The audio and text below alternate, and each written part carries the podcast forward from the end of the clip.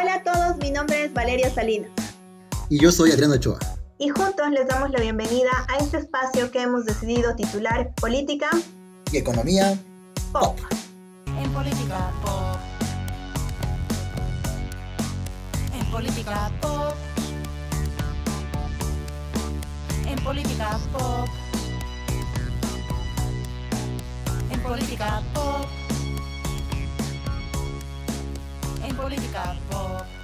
Hola a todos, bienvenidos a este nuevo episodio del podcast, esta vez post-electoral. Ya tenemos casi, casi un resultado de saber quién va a ser nuestro nuevo presidente. ¿Cómo estás, Adrián? Bien, Valeria, vamos a ver si es que le hemos acertado. Sí, le hemos acertado, hemos achuntado al ganador. Ahora vamos a ver por qué ha ganado. Muchos otros temas. Está interesante este capítulo. Bueno, primero ya hemos podido comprobar domingo a las aproximadamente 12 de la noche comenzaban a dar como de manera semi-oficial los resultados en boca de urna de las elecciones 2020, donde se proclamaba como ganador al eh, señor Luis Arce por el movimiento al socialismo. Esto sin duda ha traído varias repercusiones en una etapa, en un proceso electoral fuera de serie, en pandemia, con largas filas para emitir tu voto, con el cuidado del barbijo, usar el cotonete, usar el eh, alcohol en gel, para finalmente tener conteo de los votos, también muy particular, porque estábamos ya acostumbrados en los últimos tiempos, gracias a los procesos, tecnología y demás, saber más o menos los resultados tipo 8 de la noche. Sin embargo, aquí nos han tenido en ascuas hasta casi medianoche, Adrián. Sí, creo que todos estábamos ya desesperados y con la ansiedad al límite para saber quién iba a ganar. Como dice, ya estábamos acostumbrados a que nos den los resultados a las 8, 8 y 5 ya todos estaban en las calles con sus banderas o con sus piedras, pero esta vez sí ha sido diferente, ¿no? Ahora, muchos quieren apedrear o están culpando al presidente del Tribunal Supremo Electoral, Romero. Yo no lo voy a culpar ni lo voy a crucificar, de hecho creo que se ha enfrentado, ha tenido una de las tareas más difíciles estos años a nivel histórico también, porque tenía una elección bastante difícil. No cualquiera hubiera podido hacerlo fácilmente. No ha sido el mejor anejo, la mejor administración, pero al final de cuentas el resultado está. Y creo que ha sido pacífico, la gente no ha salido disconforme, no estaba alterada. Y de hecho, luego vamos a conversar acerca de esto. Creo que hay tiempos que se han manejado correctamente para que hoy estemos lunes y sin hablar de estragos o de marcha o de movilizaciones que estén poniendo en riesgo a las personas. Yo creo que esta situación, esta sensación de tranquilidad que vivimos en este momento, tiene mucho que ver con dos situaciones. Primero, que el año pasado pienso que ha sido una situación muy aleccionadora para los políticos y sobre todo para los candidatos de no precipitarse al momento de proclamar o proclamarse ganador de una elección porque el año pasado, sin haber tenido un resultado todavía del todo claro, cada quien ha salido a dar su conferencia de prensa, su festejo, yo festejo el doble que el otro, y ahí ha empezado la confusión en por qué le está diciendo que es ganador absoluto, que no ha dicho que era absoluto, que el otro está ya dándose por ganador para la segunda vuelta, que está festejando eso. Y eso ha generado una convulsión social que ha empezado el domingo en la noche de las últimas elecciones del año pasado.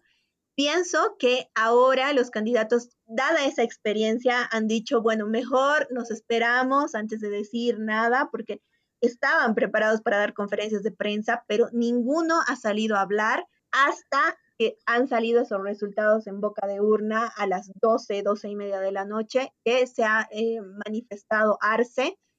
Mesa todavía guardaba silencio. Eso ha sido algo que nos ha permitido tener tranquilidad, ese mm, ser cautos, digamos, de los, de parte de los candidatos. Y por otro lado, que pienso que eh, el tribunal tenía un poco de preocupación de decir, ¿qué pasa si lanzo los resultados y no les gustan a cierta parte de la población y otra vez hay problemas? Entonces, pienso que ha sido un poco de estrategia en lanzarlo tan tarde, cuando todos ya estábamos en nuestra camita y si es que iba a haber alguien que iba a estar en contra, no se iba a levantar a las 12 de la noche a comenzar la revolución. pienso que ha habido como que dos, dos cosas que han jugado a favor en cuanto a tema de cautela y planificación de tiempo. Sí, exactamente a eso nos referíamos. El hecho de que ninguna, de que ningún medio haya dado los resultados en boca de urna a las 8, inclusive los medios o las encuestadoras, igualmente era llamativo, ¿no? No sé si es que realmente no se sabía a ciencia cierta el ganador. Yo me decanto porque sí se sabía quién era el ganador, pero ahí seguramente hubo algunas conversaciones, debates internos, incluyendo al Tribunal Supremo, tal vez a los candidatos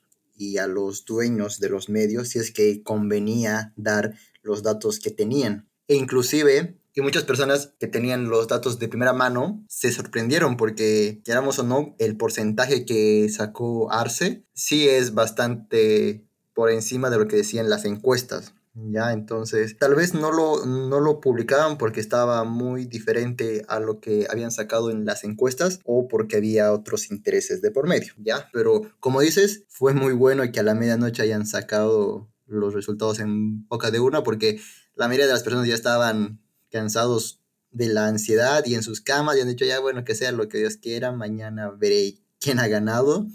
Y a la medianoche ya nadie quería salir a marchar, ni festejar, ni a renegar. creo que esa parte yo estimo que también se ha manejado políticamente para dar los resultados en una hora donde ya los ánimos o las personas iban a estar cansadas y no iban a salir por ningún motivo. Ahora, ¿por qué hay tanta diferencia y quiénes son los culpables de esta victoria de Arce. Que tampoco deberíamos, o sea, yo creo que habría que hacer una diferenciación entre culpables, responsables, o si es un tema de mérito propio, porque cuando uno usa la palabra culpable, que es algo que se ha, se ha visto este, desde las 12 de la noche hasta ahora, yo he visto muchísimos posts en Facebook de tal persona tiene la culpa, tal candidato tiene la culpa, eh, el culpable de esta desgracia para Bolivia. Y yo digo, puede ser que para una parte de la población eh, eh, la victoria de Arce sea algo para culpabilizar a alguien porque le parece algo malo, pero también hay gente a la que le parece algo muy bueno y eso hay que respetarlo. A la mayoría de la población, según la votación, ¿no? Entonces, de hecho, tienes toda la razón, no es correcto decir el culpable o los culpables, sino por qué Arce ganó con tanta diferencia al segundo. Sí, y porque ha sido una, una diferencia que no se esperaba personalmente, cuando hablábamos del pálpito y yo decía, sí, es prácticamente seguro que va a ganar Arce por cómo son las encuestas y demás, no me imaginé que iba a ser con este porcentaje. Ahora, hay dos cosas que también hay que mm, analizar en, la diferencia de porcentajes entre mm, Arce y Mesa.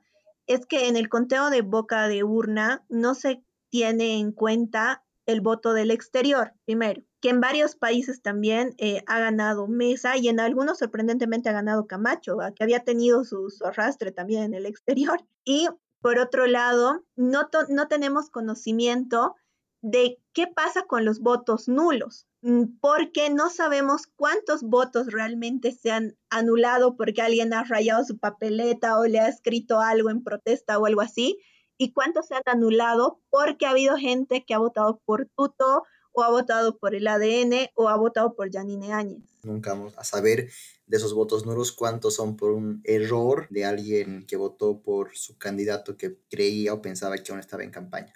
Pero bueno, volviendo al tema de por qué ganó Arce, muchos culpan a, Camacho, que él ha quitado parte de la votación y que el hecho de que toda la oposición no haya ido unida ha sido la causa de la derrota de la oposición. Sin embargo, creo que voy a diferir porque si vemos el dato, 53% según tu voto cuenta y 52.4% según si es Mori, si es 50% más uno, aunque se hubieran unido todos los candidatos de la oposición, no lo hubieran logrado. De hecho, creo que Camacho obtuvo una interesante votación a pesar de que tuvo la presión todo el rato de que baje su candidatura. Mira, yo pienso que culpabilizar a Camacho no tiene nada, nada que ver en este reclamo que hacen algunas personas en redes sociales sobre la, la victoria de Arce, porque tratan de hacer un poco menos a Camacho y desde mi punto de vista, Camacho se ha convertido en un gran líder, pero su liderazgo se ha visto limitado a la parte regional, porque hasta el año pasado, cuando apareció yendo y viniendo de La Paz para tratar de dejar una carta al, al presidente,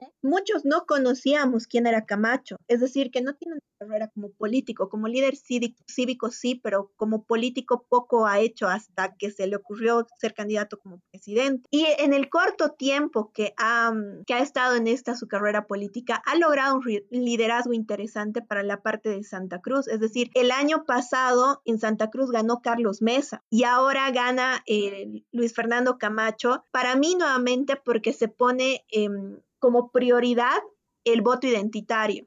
Yo como cruceño escojo a un cruceño que siento que me representa y que siento que con el que me identifico y que va a defender claramente los intereses cruceños, que él siempre lo, ha mantenido así. Entonces, pienso que perfilándose como una carrera política, es muy interesante lo que ha logrado Luis Fernando Camacho, porque podría haber terminado con un cero punto tantos, un cinco punto tantos, a nivel nacional ha generado un porcentaje interesante y en su tierra se perfila como un gran líder político. Y eso me parece interesante. Exactamente, de hecho saca más que Ortiz en la anterior elección, donde Ortiz se perfilaba como un líder regional que iba a repuntar y que iba a crear su, su, imagen nacional desde Santa Cruz, pero que obtuvo menos del 10%, menos del 5% inclusive creo. Pero Camacho sí tiene un 14% aproximadamente a nivel nacional.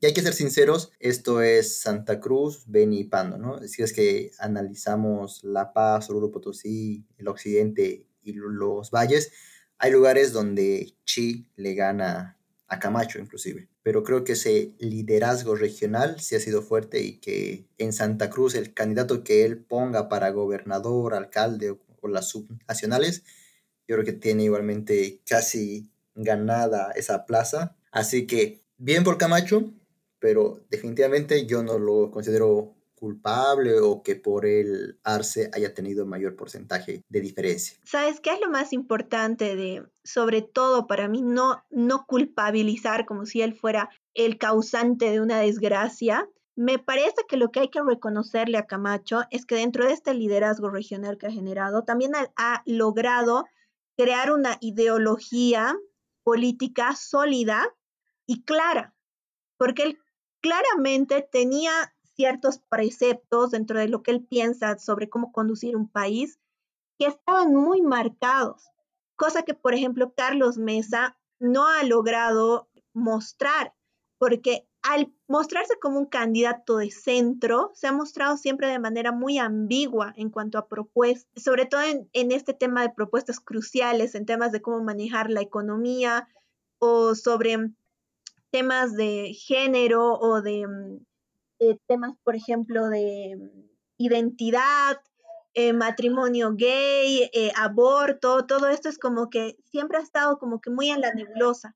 En cambio, Camacho sí ha mostrado un perfil mucho más hacia la derecha y creo que eso también de aquí a unos años, si él sigue con la carrera política, ya sea para bien o para mal, pero vamos a tener un líder político regional con una ideología muy fuerte, si la sigue madurando y la sigue trabajando, que se va a poder presentar con un partido un poco más sólido que, que ahora, si es que sigue trabajando en ese sentido. Y eso me parece que es también rescatable en cuanto a formación de liderazgos y corrientes ideológicas. Totalmente de acuerdo. De hecho, creo que igualmente el tema que ha puesto en el debate y que seguramente igualmente el nuevo gobernante lo va a considerar, porque Camacho e inclusive Mesa lo ha empezado a tocar, es el centralismo ¿no?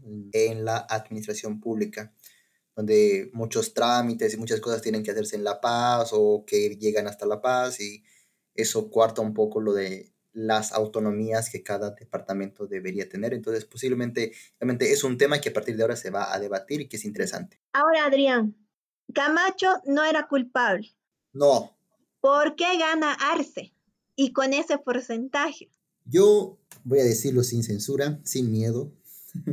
y bueno, tal vez a la gente no le va a gustar, pero para mí la razón principal por la cual el movimiento al socialismo gana, eh, gana y saca un gran porcentaje es por la decepción de la gente con el gobierno de Janine Áñez. Esto lo digo de manera personal, ha observado una total incapacidad.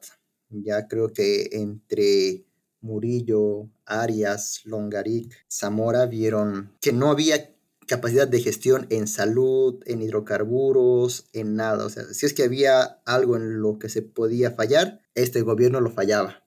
Ya ha sufrido la ley de Murphy por todos lados. Entonces, mucha gente debió hacer memoria a corto plazo o a mediano plazo de decir, realmente antes no lo siento que estaba tan mal, así que posiblemente muchos han pensado más vale malo conocido que Arturo Murillo o peor que conocer.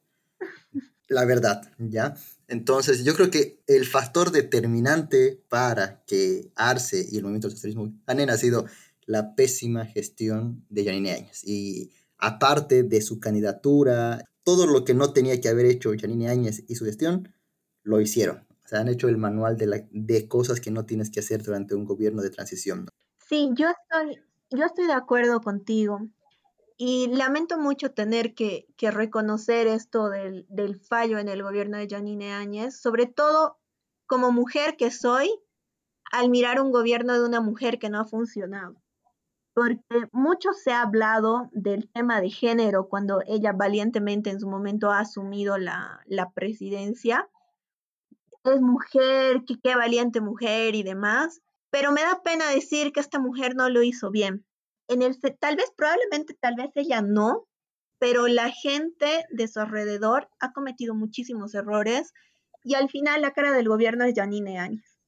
Yo pienso muy parecido a ti en el sentido de que mm, la gente ha podido ver muchos errores de parte de este gobierno que eran señales claras para hacer una comparación con, con lo que pasaba con el movimiento del socialismo. Por ejemplo, algo que salta a, la vista y que alguien que no puede hacer, o sea, que no se va a hacer muy reflexivo, digamos, en cuanto a por qué estará sucediendo tal cosa o por qué estará pasando esto, es el tema de que se ha tenido muchísimo miedo de desabastecimiento de gas, desabastecimiento de hidrocarburos, de gasolina, más de una vez durante este gobierno de transición. Entonces una persona decodifica fácilmente y dice, ya es como tercera vez que temo quedarme sin gasolina en este gobierno. Y antes, en el gobierno de Evo Morales, esto no pasaba. Entonces, aparentemente, el gobierno de Evo Morales sí sabía qué hacer con los hidrocarburos y parece que estos no saben. Más allá de que haya sido verdad, que haya habido un retraso, que lo que sea con los hidrocarburos, la gente decodifica así, en un simple análisis. Y yo creo que ha habido muchas señales por el estilo que nos han dado un espacio para que mucha gente diga, bueno, aparentemente no estábamos tan mal con el movimiento del socialismo. O puede ser que vayamos a estar peor si es que no continúa el movimiento del socialismo. Y eso es lo que ha hecho que tal vez muchos indecisos le den finalmente su voto al movimiento del socialismo para llegar a lograr este porcentaje arrollador e inesperado que ha conseguido Luis Arce. Por otro lado, también pienso que ha habido una campaña muy silenciosa de parte de Carlos Mesa. Mm, tal vez la palabra no es agresiva, pero tal vez su campaña debería haber sido más incisiva, de tratar de llegar, de tratar de convencer un poco más y no hacer tanto hincapié en que estábamos atravesando tres crisis y que estas crisis no las había dejado los 14 años y que había un plan que ejecutar por la pandemia. Ok, estamos atravesando una pandemia, pero la pandemia no va a durar para siempre. Tenemos tres crisis que nos han dejado 14 años de gobierno, como él decía. Ok, ya si las tenemos, ahora, ¿qué va a pasar de ahí en adelante? Y eso me parece que es lo que le ha faltado a él para tal vez ser más convincente y sumar más votos para o igualar un poco el porcentaje o dar, dar chance a la segunda vuelta. Sí, efectivamente. Ahora voy a nuevamente defender un poco a la gestión de Janine Áñez para que no todo sea palo. Uno, perdón un poco por el hecho de que fue de un día para el otro, ¿no? Entonces no tenía preparado gente, gestión y nada, entonces le pescó por sorpresa y no es fácil tener todo un aparato para la gestión pública de un día para el otro. Entonces, bueno, tal vez fueron los plazos que le hicieron mucho más difícil y ocasionaron la debacle de su gestión. Y lo otro también creo que fue que los medios de comunicación, en especial algunos, fueron más incisivos con el gobierno, ¿no? Entonces le estaban con ojo al charque, como se dice, y no le dejaban escapar ni una y descubrían todo. Entonces, esperemos y yo espero que este periodismo de investigación se mantenga, porque realmente ahí es cuando se, se ve la importancia del cuarto o del quinto poder, que es el periodismo y la prensa, de cómo descubre actos de corrupción y también tiene un rol fiscalizador. Ahora, Adrián, ¿cómo seguimos? ¿Qué sigue a partir de, mm, de esta victoria de Luis Arce. Nos habíamos preguntado la anterior vez si había miedo, si había esperanza ante las elecciones. Ahora, ¿tú qué crees? ¿Que hay miedo, hay esperanza, hay desesperación, desolación? ¿Qué es lo que hay con este resultado de este nuevo presidente para nuestro Estado plurinacional de Bolivia? Creo que es muy importante las gestiones que haga durante los primeros meses o días tratar de demostrar esa apertura, no el revanchismo. Si es que demuestra esas posturas, va a ser interesante, porque como hablábamos antes, tiene, tiene varios ingredientes que lo hacen un candidato o un presidente, ya que la gente se puede identificar con él eh, por sus orígenes, por sus rasgos, por su educación, por muchas cosas. Si lo puedes detallar tú. Sí, lo que habíamos hablado antes de empezar a grabar el podcast era que, o sea, es interesante este, esta victoria porque gana el movimiento al socialismo como fuerza política, como ideología, formada a partir de un líder indígena que es Evo Morales y siempre va a estar detrás del movimiento al socialismo como esa huella que deja como primer presidente indígena. Pero ahora el partido se renueva y nos pone como candidato a una nueva figura, a una nueva cara con nuevas características. Evo Morales tenía la característica principal físicamente, era fácil identificarlo como indígena, él se autoidentificaba como indígena y desde ahí nos daba tal vez un discurso muy orientado hacia recalcar los 500 años de opresión de parte de una Bolivia polarizada en la que existían dos grupos, un grupo que no era indígena, que discriminaba, un grupo que a lo mejor tenía acceso a la educación, que a partir de ser académicos o, universitarios se, daba el lujo de tal vez discriminar a quienes no tenían estas oportunidades y demás. En cambio, Luis Arce se pone al frente de una ideología que tiene eh, como principal bandera la defensa de los derechos de los pueblos indígenas y su reconocimiento, pero físicamente él no luce como indígena, su color de piel eh, tiende a ser un poco más claro, es un eh, hombre de clase media, tal vez clase media alta incluso, y además que tiene formación académica, una buena formación académica y que incluso em, ha estado en universidades extranjeras. Entonces, él es como que un megamix de todo, ¿no? Él va a defender los derechos de los indígenas porque cree en esta ideología, pero al mismo tiempo con un, pienso yo, con un mensaje un poco más conciliador de decir, yo que soy clase media, yo que he recibido educación, me formo en el exterior, que tengo otro color de piel diferente al de los indígenas, no, esto, estas características no me impiden defender los derechos de los indígenas. Es decir, yo, me, yo puedo reconocer que se necesita luchar por la igualdad de oportunidades y al mismo tiempo puedo mostrarle a la clase media que esto no, ser de clase media y tener educación no es incompatible con entender a nuestros hermanos indígenas.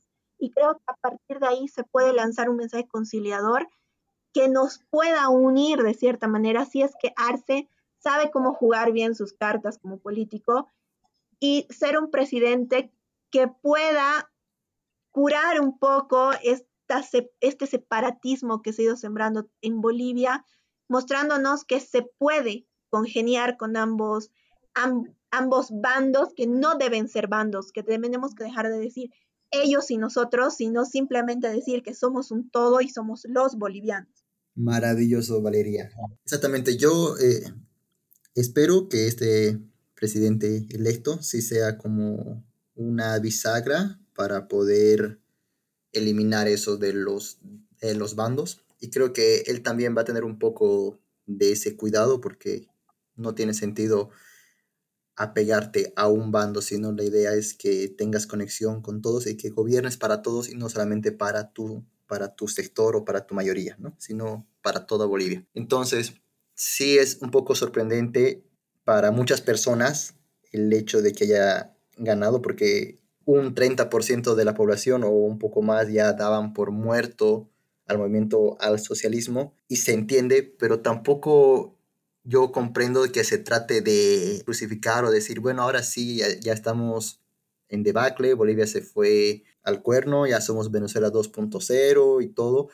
El hecho de no comprender el gran arrastre que tiene el movimiento al socialismo y que tiene toda una estructura partidaria política, es un partido político el más grande de los últimos años por su estructura política, creo que nos hace ser muy miopes de lo que pasa en la sociedad boliviana y posiblemente esto se debe a que creemos que el mundo o que el país se sintetiza en tus dos o tres amigos con los que hablas y tu entorno familiar, ¿ya?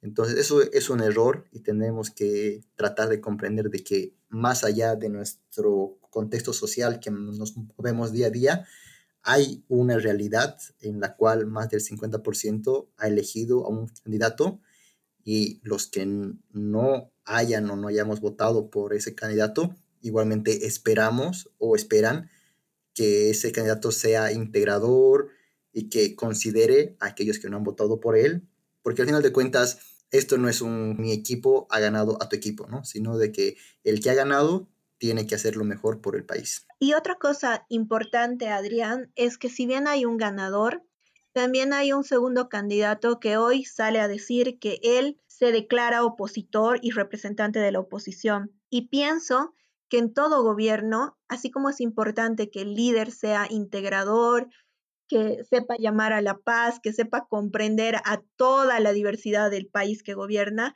es importante también que exista una oposición, porque de lo contrario estaríamos hablando de un régimen que simplemente va a hacer lo que él quiere siempre.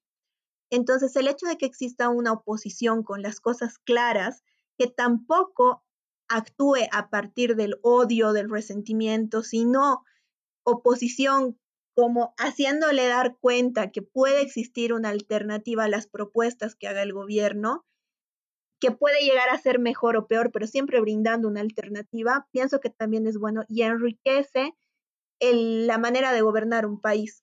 ¿no? Porque a veces a, cualquier persona, no simplemente al, presidente por ser presidente, a cualquier persona se nos puede ocurrir una brillante idea. De decir, no, yo tengo que hacer este proyecto y este proyecto es así, va a ser lo máximo.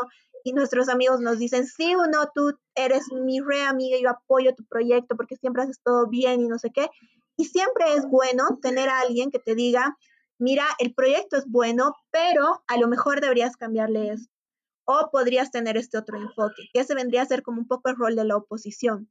Tratar como que de afinar algunas propuestas que vaya a lanzar el gobierno o, también dar una alternativa cuando el gobierno esté yendo como que por un lado que parece que no va a ser del todo favorable para el país.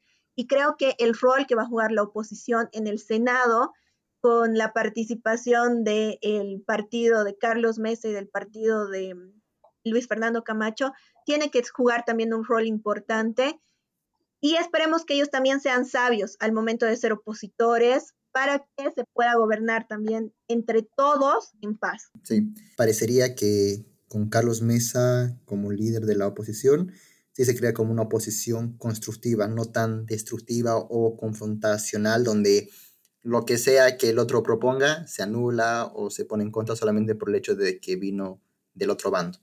¿ya? Entonces, eh, de Camacho sí es un poco más radical su liderazgo, pero creo que en vista de que vienen elecciones subnacionales, ambos van a mantener un perfil más conciliador. Y esperemos que sea eso, porque cuando los líderes concilian, igualmente se evitan las disputas entre, entre las bases, por así decirlo, ¿no? Y entonces pasó la elección y ya tenemos un presidente electo, falta confirmarlo, pero por la diferencia que hay, parece que no, que ya está confirmado. y soy positivo. Creo que vienen grandes días para Bolivia y como dije, cualquiera de los dos candidatos lo podría haber hecho. Ahora eh, sí le doy todo mi apoyo y esperemos que Luis Arce sea conciliador y que tenga buenas ideas porque viene la gestión más difícil que ha tenido un presidente en los últimos años, donde hay las tres crisis que decía Carlos Mesa, ¿no? Entonces, que las afronten con inteligencia y con honradez. Esperemos que así sea, Adrián. Desde mi, desde mi punto de vista, felicidades a Luis Arce. Ha tenido un, una campaña complicada, en un proceso electoral complicado. Es difícil lograr una victoria así después de que tu partido ha sido acusado de haber cometido un fraude electoral que se ha probado que la anterior elección sí ha habido irregularidades y ponerte al frente de este partido es valiente y lograr este porcentaje es para reconocer algo hizo bien Luis Arce, algo hizo bien el movimiento del socialismo para ganar con este porcentaje. Más allá de que nos guste o no nos guste, hay que reconocer que tenemos un presidente electo, hay que respetar esta decisión del pueblo, porque es del pueblo, estamos en democracia. Y otra felicitación de mi parte también para Luis Fernando Camacho, se lo ha visto en un video realmente desolado ante el resultado, pero pienso que también en la carrera política los pasos se dan de a poco. Y el primer paso para él ha sido dado convirtiéndose en un gran líder regional para su Santa Cruz. Y si desea continuar en esto, eh, tiene aparentemente pasta para hacerlo paso a paso y que continúe cualquier eh, formación de ideología política enriquece a lo que es la política en Bolivia para tener mayor opción en cuanto a pensamientos y que nos vaya bien como país ante esta decisión del pueblo que se puedan afrontar las cosas que tengan que venir de la mejor manera.